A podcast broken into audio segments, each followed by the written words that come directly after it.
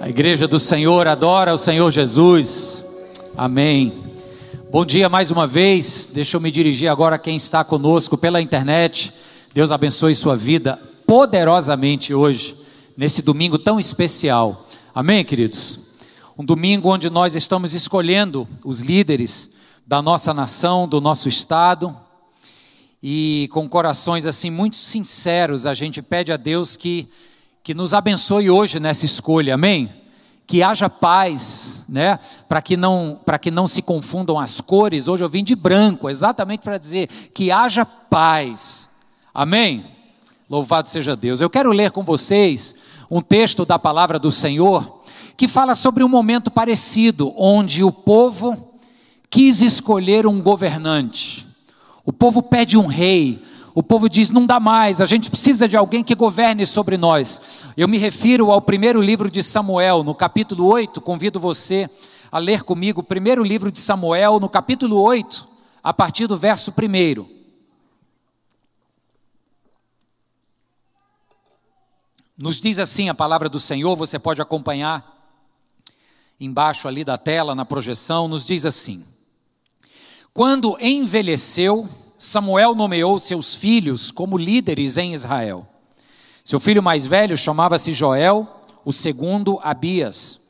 Eles eram líderes em Berseba, mas os filhos dele não andaram em seus caminhos. Eles se tornaram gananciosos, aceitavam suborno e pervertiam a justiça. Por isso, todas as autoridades de Israel reuniram-se e foram falar com Samuel em Ramá. E disseram-lhe: Tu já estás idoso e os teus filhos não andam em teus caminhos. Escolhe agora um rei para que nos lidere, à semelhança das outras nações. Quando, porém, disseram: Dá-nos um rei para que nos lidere, isso desagradou a Samuel. Então ele orou ao Senhor, e o Senhor lhe respondeu: Atenda a tudo que o povo está pedindo não foi a você que rejeitaram, foi a mim que rejeitaram. Assim como fizeram comigo desde o dia em que os tirei do Egito até hoje, abandonando-me e prestando culto a outros deuses, também estão fazendo com você. Agora atenda-os, mas advirta-os solenemente e diga-lhes quais direitos reivindicará o rei que os governará. Amém. Vou parar aqui. Convido você a orar junto comigo mais uma vez. Vamos orar? Querido e poderoso Deus, acabamos de cantar que o teu reino é eterno. Já dissemos também que a tua palavra é viva e eficaz. Por isso nós te pedimos, Senhor, que o poder do teu reino, que o poder da tua palavra nos alcance aqui hoje, nesta meditação. Em nome de Jesus oramos. Amém. Amém, queridos? Você vê aqui o povo de Israel pedindo um rei para Samuel. Até então, não havia o regime monárquico em Israel. Logo, o antecedente a este momento histórico aqui era o momento dos juízes. E agora vai mudar para o momento monárquico. Bem, nós, apesar de não vivermos em uma monarquia, de certa forma, a gente está escolhendo os nossos futuros reis hoje, seja na esfera nacional, na esfera estadual. E por causa desse processo de escolha, o país vive um momento de angústia, de medo, de incerteza com o futuro. Eu não é, gente, vamos ser honestos, não se trata apenas de uma disputa eleitoral. Eu acho que tem mais em jogo, tem, tem emoção envolvida, tem uma preocupação honesta com o futuro dos nossos filhos e netos. Sim ou não, gente? Então é um momento sensível. Isso tem causado divisões, tem causado violência em muitos lugares. Aí no relato que a gente lê aqui no livro de Samuel, parece a priori que essa história de pedir um rei ou querer colocar em um trono maior de Israel um ser humano, parece a priori que isso não agrada muito a Deus, tampouco a Samuel, se sente preterido, porque se você não sabe ou talvez não lembre, nesse período de governo dos juízes, Samuel foi o último dos juízes. Então, com, com todo o direito, ele meio que, que olha para a situação ao seu redor e diz assim: Mas como assim? Não me querem mais? Então, tem, tem um pouco de rejeição, um pouco de indignação.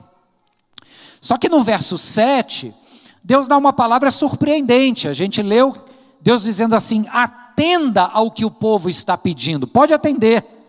E saiba que não é a você, Samuel, que eles estão rejeitando, mas a mim que eles rejeitaram. Então veja só: o problema desse momento não é o povo pedir um rei que o governe, porque na linha do tempo, da história, a gente vê que as civilizações evoluem, crescem, mudam, as demandas são outras, de um formato de governo vem outro. Então, era natural que a monarquia se estabelecesse em algum momento. O problema, portanto, não foi o povo pedir um rei. O povo, o problema era querer um rei humano que substituísse o rei dos reis. Veja só, eu vou repetir para você. O problema não é escolher um rei de acordo com a nossa preferência. O problema é quando achamos que o rei humano substituirá o governo do rei dos reis. Isso desagradou o coração do Senhor. Lá em Deuteronômio capítulo 17, né? Antes mesmo desse momento de Samuel, muito antes, na organização tribal ainda do povo dividido em doze tribos, lá em Deuteronômio, Deus já havia usado Moisés para dizer que viria um rei, que, que seria legítimo que, que o povo tivesse em algum momento um rei para governar sobre eles. A crise foi quando este povo, agora no período dos juízes, diz que quer um rei para ser como as nações vizinhas, que já tinham reis humanos. Olha o que é está em jogo aqui, queridos. É uma nação que foi chamada para ser santa, e a palavra kadosh significa santo, no sentido de separado, diferente, distinto. Ele é distinto de outras nações, ou distintivo das outras nações. Ele não se parece com elas, ele tem um jeito diferente de ser a nação de Israel. Mas agora ela quer um rei, não como um processo natural da história, mas mas para se parecer, para ser como as outras nações. Esse é o problema. É achar que a minha vida agora não pertence mais ao Rei dos Reis e que precisa pertencer à mão de reis humanos. E quando a confiança do ser humano está nas mãos dos reis humanos, aí a gente tem um problema grave. Veja só, figuras históricas de reis, elas têm uma ambivalência. Veja o rei Davi, por exemplo. O rei Davi foi um grande homem, um homem segundo o coração de Deus. O rei Davi foi um grande poeta religioso, escreveu belíssimas canções que foram orações do povo de Israel. Foi um gênio de estratégia militar, foi um grande rei. Mas o rei Davi sujou as mãos com o sangue de Urias, fraudou o leito deste homem, desposando a sua mulher, Batseba. O rei Davi fraquejou no momento que antecedia guerras e mandou contar quantos soldados havia em Israel. É o famoso pecado do recenseamento, e isso quer dizer que em algum momento passou pela sua cabeça que Deus não seria o responsável pelas vitórias e sim a força de um exército numeroso. Então percebe a ambivalência? Era alguém tremendamente usado por Deus com inúmeros adjetivos que, o, que os qualificavam, mas também era fraco em diversas posturas e atitudes. Salomão é um outro grande exemplo. Diante de Salomão não houve outro homem mais sábio do que ele em sua época. Escreveu os provérbios de Israel, construiu o templo em Jerusalém, autor do livro de Eclesiastes com uma profunda sabedoria. Mas aí Salomão, que começa bem, de repente ele faz exatamente as três coisas que Deus disse que não era para um rei fazer.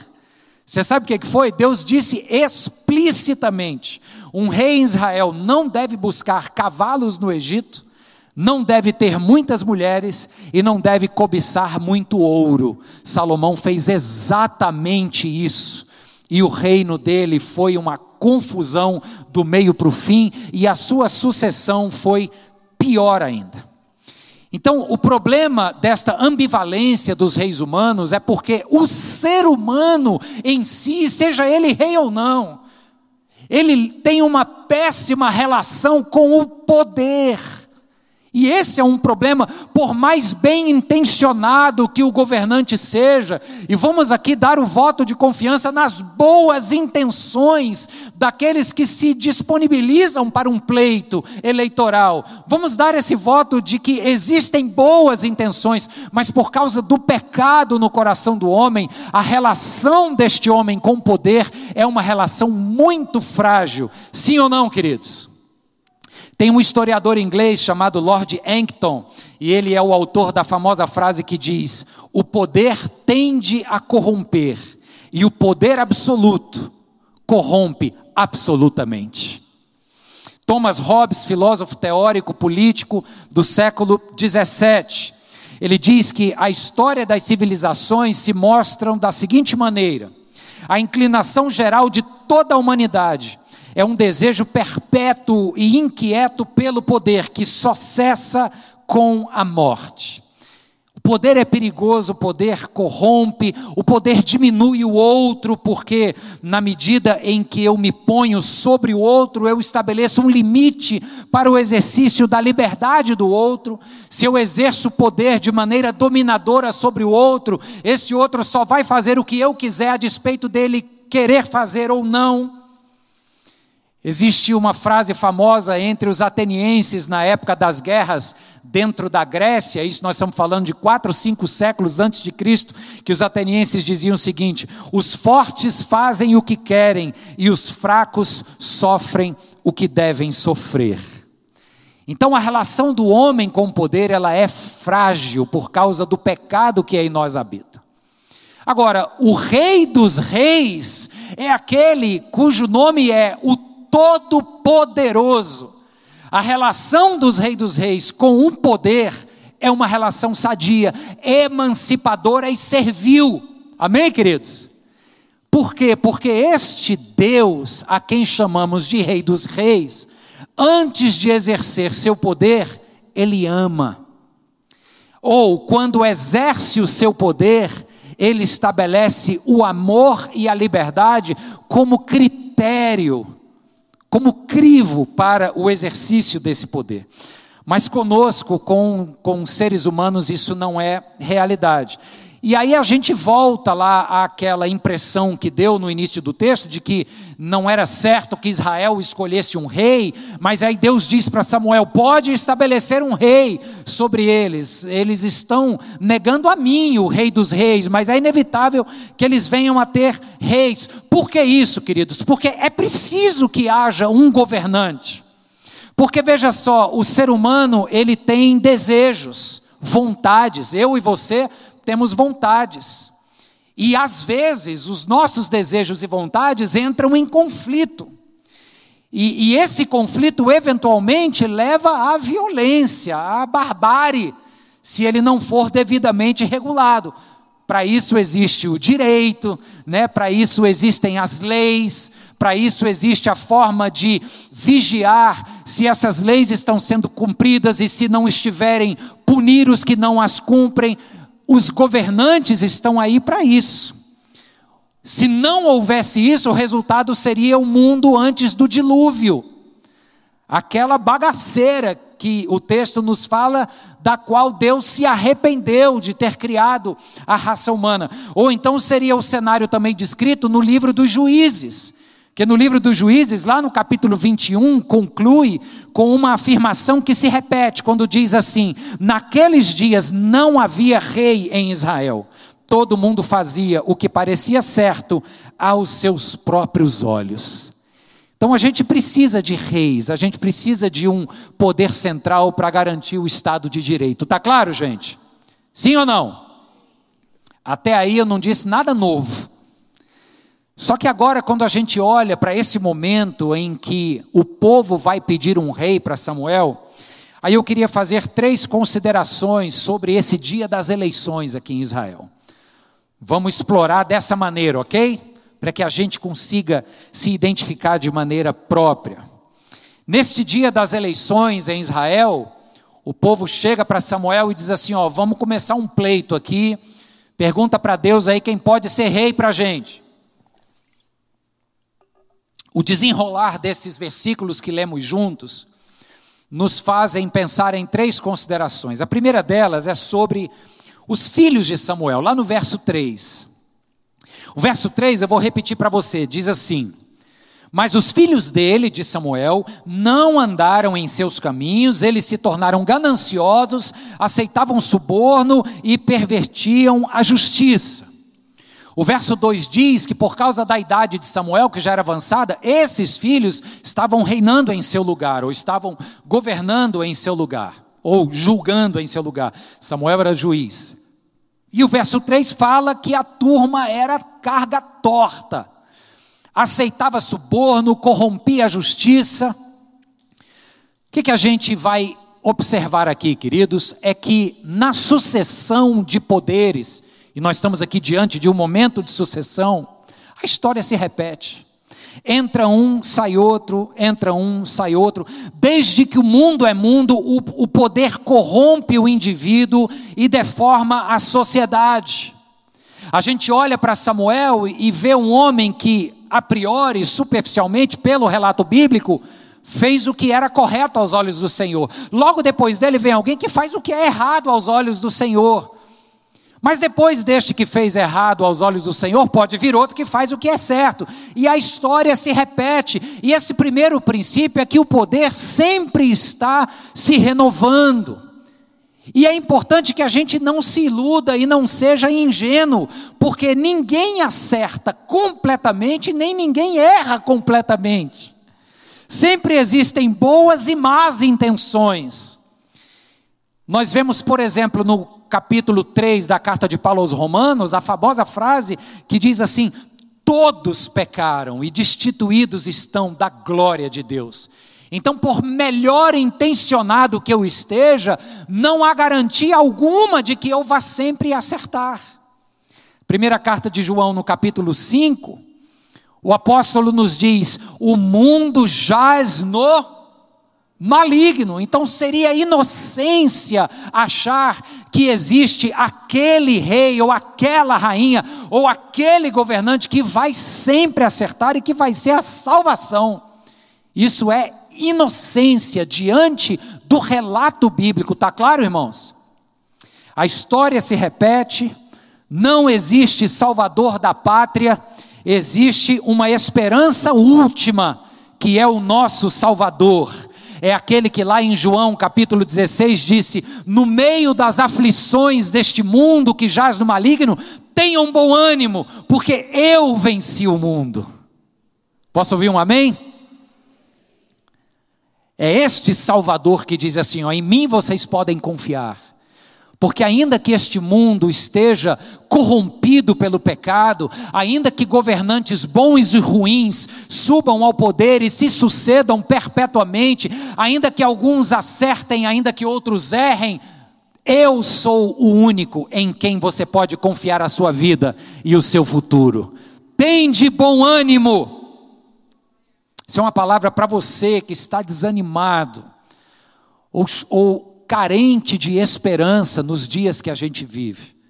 Medo de que o candidato A chegue ao poder, ou igual medo que o candidato B, C ou D chegue ao poder. Isso é muito legítimo, mas em nome de Jesus, que este medo bata em retirada, porque aquele que governa a história está vivo e diz assim: tenha um bom ânimo, eu venci e é eu, sou eu que estou do teu lado. Amém. A segunda consideração está no verso 4. A primeira consideração foi sobre os filhos de Samuel. É esse retrato do poder que se alterna, da história que se repete, de uns que acertam, de outros que erram, de quem acerta não acerta sempre, de quem erra não erra sempre, tem até boas intenções, e a gente só confia naquele que nunca erra, o nosso Senhor Jesus. Mas a segunda consideração está agora sobre as autoridades de Israel, aqueles que chegam para Samuel com uma queixa legítima, dizendo assim: Olha, Samuel, não leva mal, sei que são teus filhos, mas assim, presta atenção na vida desses meninos, tá, tá difícil aqui, tá difícil tê-los como governantes. Aí no verso 4, eles listam esses problemas, do porquê que a governança de Israel estava fragilizada agora. Eles dizem assim: olha, Samuel, primeiro é porque você está velho, e segundo é porque os teus sucessores são corruptos. Então a culpa da nossa tragédia aqui agora é a tua idade e a corrupção dos teus filhos. Só que no verso 8, Deus respondendo a Samuel, Deus diz assim: Samuel, não se apavore tanto com o pedido desse pessoal aí, não. Vamos conceder um rei a eles, sim. Mas saiba que eles não estão te rejeitando, eles estão rejeitando a mim, porque essas pessoas que estão reclamando, elas também estão sendo idólatras, elas também carregam detrás de si uma história de idolatria, elas têm historicamente se prostrado em seus joelhos diante de outros ídolos. Então, a segunda consideração que eu quero fazer aqui agora é sobre a, sobre a hipocrisia, gente. E ouça isso com muita atenção, e eu oro para que o Espírito Santo toque no seu coração, porque tem tocado muito no meu. Não adianta nós fazermos como eles fizeram, olhar ao redor e dizer: Olha, Samuel, não leva mal, o problema é a tua idade e a corrupção dos teus filhos. Não adianta a gente ficar olhando só a culpa dos outros. Se também não estivermos dispostos a olhar para a nossa própria culpa. Se não estivermos também dispostos, quando falamos da corrupção alheia, em entender quando é que nós também estamos sendo corruptos. Desde uma senha que a gente compartilha para a outra pessoa não precisar pagar o streaming de filme, até outros tipos de corrupção mais grave, porém mais sutis também. Percebe, gente?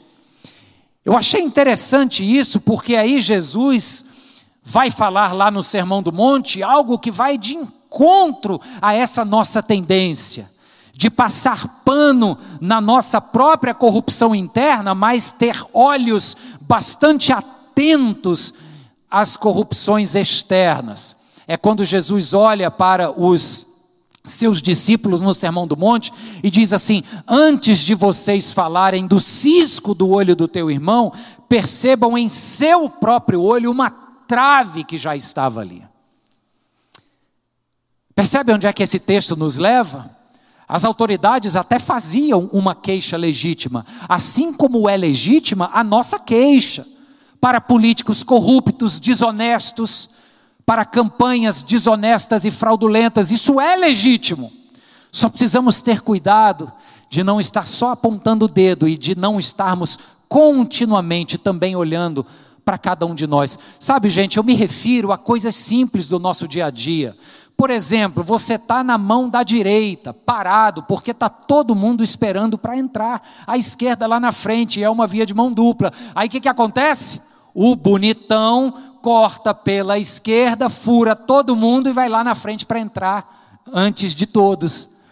Percebe? É, é, desse tipo de coisa que a gente precisa se dar conta, não apenas essas simples, mas outras mais graves. A gente precisa se dar conta antes de querer só apontar o defeito dos nossos governantes. Está claro, irmãos? E aí a terceira consideração é quando Deus responde através de Samuel ao povo. Deus diz assim: atenda-os mas faça uma advertência. Conceda ao rei, mas advirta-os.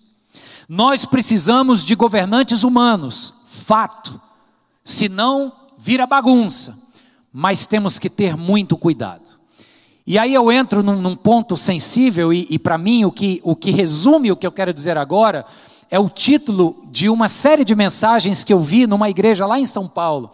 E o título desta série é, preste atenção, vote não devote. Já sabe onde é que nós vamos aqui agora? E esse tem sido um problema, queridos, porque nós já concordamos aqui que as nossas vidas não podem ser definidas pelas mãos de reis humanos. A Bíblia Sagrada diz que as nossas vidas estão nas mãos do Rei dos Reis. Você crê mesmo nisso de verdade, sim ou não? Mas aí Jesus faz então uma ressalva. Quando ele diz aqui, conceda ao rei, mas faça uma advertência, Jesus está chamando a mim e a você atenção para esse cuidado de não apenas votar, mas devotar não apenas escolher um governante, mas curvar-se diante de uma ideologia, seja ela qual for e em que direção ela apontar. E a advertência que Jesus nos faz, dentre tantas outras, eu imagino ser aquela famosa quando ele diz aos fariseus de sua época, ele diz: "Deem a César o que é de César e a Deus o que é de Deus. Veja só, a gente sempre pensa nessa declaração de Jesus a partir da ótica tributária, né? Dê a César o que é de César, ou seja, é legítimo ou não pagar o imposto. Só que Jesus está falando algo mais profundo aqui, ele não está essencialmente falando de legitimidade tributária, ele está falando de lealdade de coração. Porque dar a César o que é de César é legítimo, o problema é quando a gente oferece a César aquilo que pertence a Deus, a nossa devoção. Tá claro, irmãos? Sim ou não? O nosso coração precisa ser exclusivamente confiante e dependente do Rei dos Reis. Independente do resultado que tivermos hoje, com definição em primeiro turno ou ida para o segundo turno, você precisa lembrar que a sua vida e a sua história fazem parte de uma história, de uma narrativa maior do que essa aqui. Você está neste mundo não para viver sujeito aos ditames governamentais apenas. É claro que eles influenciam bastante no tipo de vida que a gente vai viver, mas isso é secundário. Em primeiro lugar, os filhos de Deus, discípulos e discípulas de Jesus Cristo, precisam lembrar que fazem parte da história de Deus neste mundo, para a glória do nome de Jesus. Amém, irmãos? Deixa eu fechar dizendo o seguinte: quando você visita Roma, uma das paradas obrigatórias, além ali do Coliseu, que é absolutamente magnânimo, você precisa ir no Fórum Romano. E no Fórum Romano, diversas construções já em ruínas do que foi o centro da vida política de Roma nos primeiros séculos. Ali tem um lugar chamado Vila Sacra, onde até hoje você vê as ruínas do Arco de Tito. E o Arco de Tito era, os arcos eram uma construção de cunho militar, porque eles serviam para receber os generais quando estes voltavam das suas batalhas, presumidamente vitoriosas. E eles passavam né, pelo, pelo cortejo da população e cruzavam aquele arco. Então, quando se tinha notícia de que o exército romano havia vencido uma batalha, começava a se construir o arco com alguns motivos entalhados ali para que a festa de recepção fosse tremenda. E o arco de Tito, ele foi construído por ocasião da vitória deste general romano no século I, no ano 70, vitória sobre os judeus, na verdade sobre a província romana da Judéia, em Jerusalém, aquela data histórica em que o templo de Salomão foi mais uma vez queimado, as ruas se encheram de sangue, e ele volta então vitorioso aos olhos de Roma, e no arco de Tito você vê hoje ainda, do lado direito assim, é, dependendo de onde você vê, né? Mas aqui da parte, assim que você entra, do lado esquerdo, perdão, você vê ali um símbolo do judaísmo com os agora escravos judeus carregando a menorá.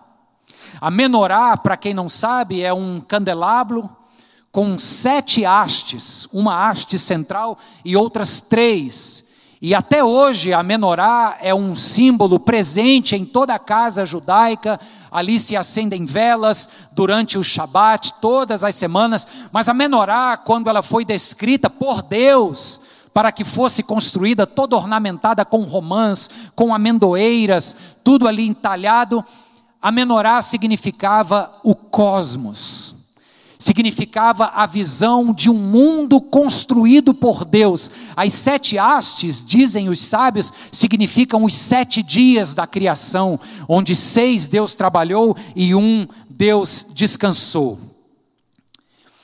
O rabino Jonathan Sachs faz uma observação muito preciosa sobre a menorá.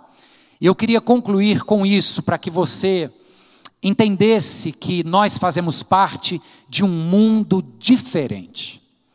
Ele diz que existem dois tipos de edificação nas civilizações antigas que refletem muito a visão de mundo dessas civilizações.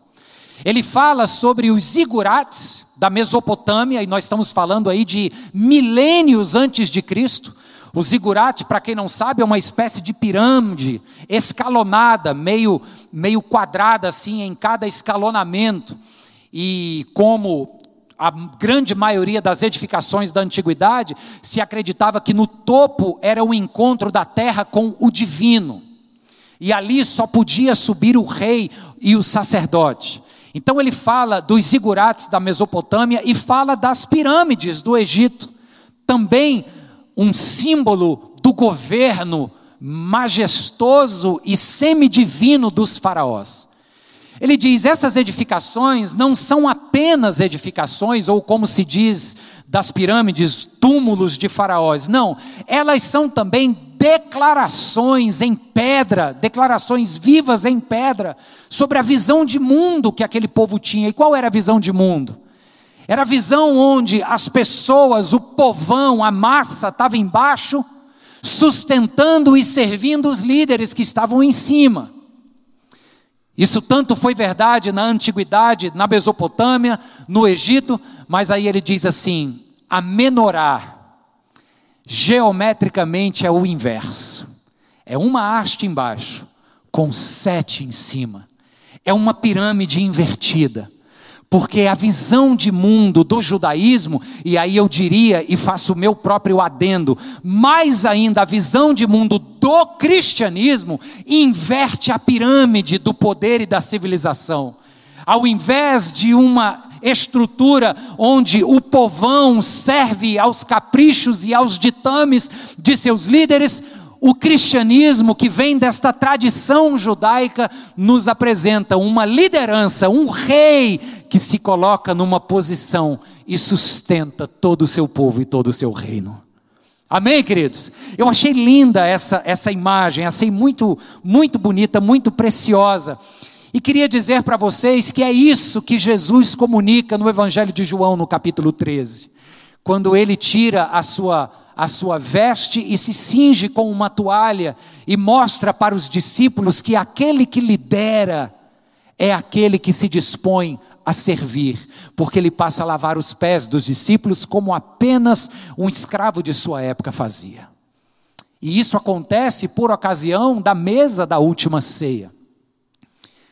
É o que nos comunica a cruz do Calvário que dizem também os estudiosos que simbolicamente também pode ser uma pirâmide invertida, uma cruz que comunica um único que se entrega, que se doa para a salvação de todos, que se dá ao serviço de todos. Queridos, é por isso que nós não podemos abrir mão de hoje devolver toda a nossa confiança ao único Rei digno da nossa confiança nós vamos votar, e assim devemos fazer, mas devotar os nossos corações e a nossa lealdade somente ao Rei dos Reis. Que o Senhor tenha misericórdia da nossa nação, que o Senhor nos dê sabedoria e que o Senhor abençoe o nosso Brasil para a glória de Deus. Amém e amém. Aleluia. Louvado seja Deus.